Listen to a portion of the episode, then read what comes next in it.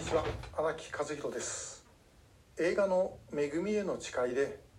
え西川峰子さんと小松政夫さんのやっている役これ2人とも在日朝鮮人の役でした。で、えこの2人の役柄に共通しているのは映画の中ではほとんど出てこないんですけどね。あの家族が北朝鮮に帰還事業で渡っていてそしてそれをもとに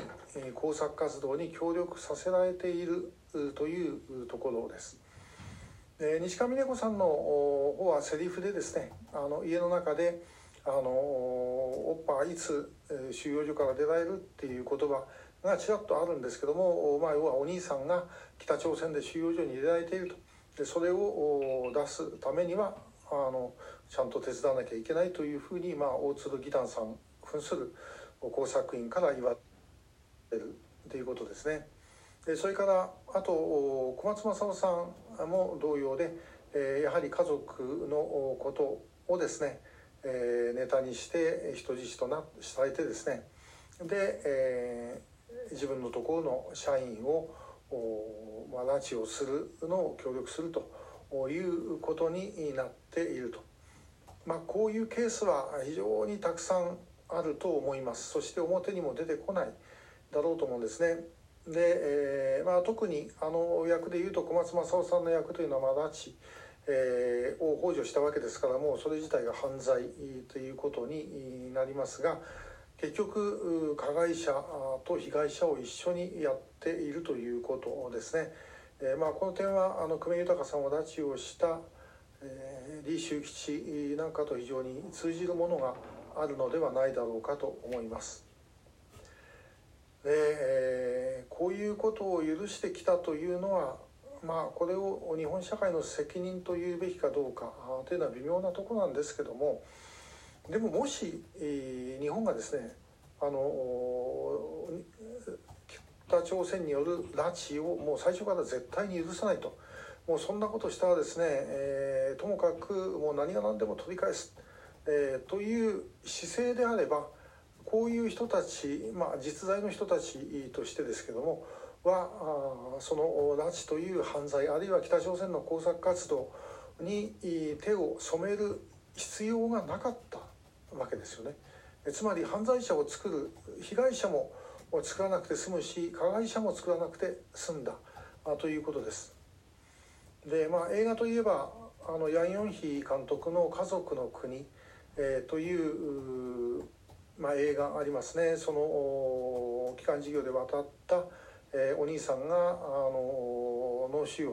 瘍でですね、えー一時、まあ、帰国というか一あの、まあ、一度日本に戻ってくる。でまたすぐに帰れという命令が来て帰らざるを得なくなるわけなんですけれどもあの映画まあ大体その事実その監督のご家族に、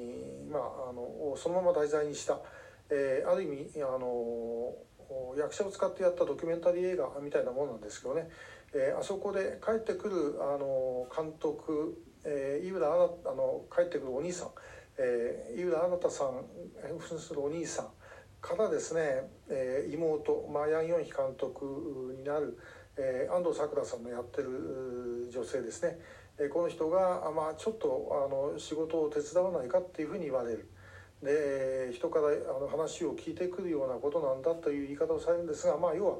これは工作活動に手を染めさせるということで、え言っているお兄さんの方もできれば断ってもらいたいという思いがある。で、えーそしてまあその安藤サクラさんの方も断るわけなんですけれども、まあ、こんなことは山ほどおそらくあったろうと思います。もしそのまあそれ自体は犯罪ですよだからそれはあの、えー例えばその小松さんのやった役つまり李修吉のようなんですねこれ犯罪ですからもちろんそれは捕まえなきゃいけないんですけどもそれ以前の問題として日本にですねちゃんとした姿勢があればこういう人たちは犯罪者にはなっていない、えーということだろうと思います。でえーもちろん朝鮮総連というところはその犯罪をですねずっとやってきた団体組織ですよね。それを全てあの合理化してきて今だにただの一つの反省もしていない。で、え彼らはですね今の本当は機関事業で渡った人たちにもう本当にもう何百回謝罪して、もうおかしくはない、えー、まあそもそも脱足した機関事業で渡った人たちなどは、えー、そもそも今の日本にこの朝鮮総連という組織があること自体が、えー、不思議だというふうに、まあ、みんな言ってます。実際そうだろうと思います、えー、どうかですね、まあ、あのこのような在日の抱えている矛盾というのはただ単にあの在日嫌いだとかですねそんなような言葉で済ませられる問題ではないんです、え、これも我々自身がちゃんとしていれば起きていなかったことをあえて起こしてしまったということだろうと思います。えーまあ、この間話しましたあの謝罪すれば日韓関係悪くなるというのも同じです。これ日本の方がしっかりしてればですね、えー、こんなあのややこしくこじれるということはなかったんです。こちら側がしっかりしたあの芯を持っていないから、そういう問題が起きてしまったということではないでしょうか。結局最後はあの日本に戻ってきちゃうんですね。我々がどういうふうにしっかりやっていくかということだろうと思います。今日もありがとうございました。